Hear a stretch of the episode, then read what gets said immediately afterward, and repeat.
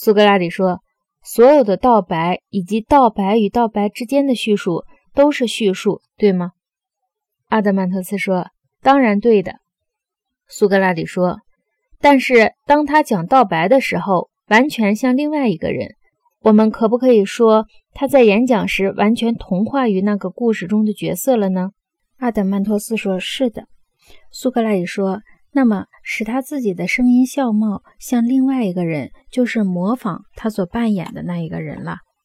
阿德曼托斯说：“当然。”苏格拉底说：“在这种情况下，看来他和别的诗人是通过了模仿来叙述的。”阿德曼托斯说：“即是。”苏格拉底说：“但是如果诗人处处出现，从不隐藏自己，那么模仿便被抛弃，他的诗篇就成为纯纯粹粹的叙述。”可是，为了使你不再说我不懂，我将告诉你这事情可以怎么做。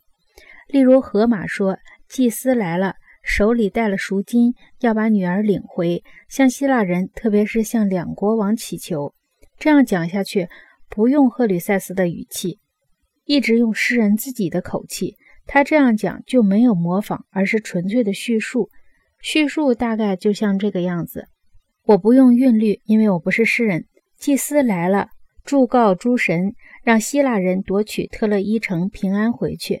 他这样讲了，希腊人都敬畏神明，同意他的请求。但是阿伽门农勃然大怒，要祭司离开，不准再来，否则他的祭司结账和神冠都将对他毫无用处。阿伽门农要和祭司的女儿终老阿尔戈斯城。他命令祭司，如果想安然回去，必须离开，不要使他恼怒。于是，这个老祭司在畏惧与静默中离开了。等到离了营帐，老祭司呼唤阿波罗神的许多名号，求神回忆过去他是怎样厚待神明的，是怎样建庙思想的，祭仪是多么丰盛，神明应当从德报功，神使所中应使希腊人受罚抵偿所犯的罪过。我的朋友就这样不用模仿，结果便是纯粹的叙述了。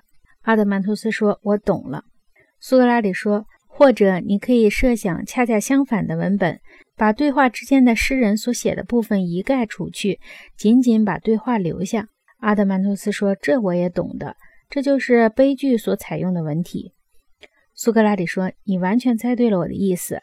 我以前不能做到，现在我想我能够明白地告诉你了。”诗歌与故事共有两种题材，一种完全通过模仿，就是你所说的悲剧与戏剧；另外一种人是诗人表达自己情感的。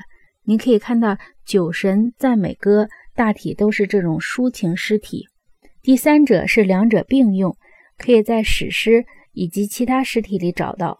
如果你懂我的意思的话，阿德曼托斯说：“啊，是的，我现在懂你的意思了。”